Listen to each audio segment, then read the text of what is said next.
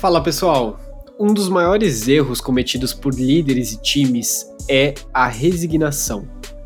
Ou seja, achar que o único futuro possível é o que já foi projetado ou que já está dado. Um time inovador é aquele que é estimulado a não aceitar que o futuro proposto é o único possível. É um time inquieto. Quer que seu time seja inovador? Estimule a inquietação dessas pessoas. Para mim, a principal analogia é a da pipoca. Milho no frio, ele não estoura.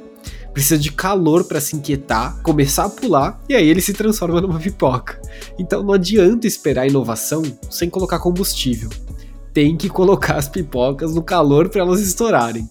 Então eu te pergunto, como é que você está colocando combustível no ecossistema, no contexto das pessoas, para que saia a inovação? Um abraço e a gente se vê semana que vem, pessoal.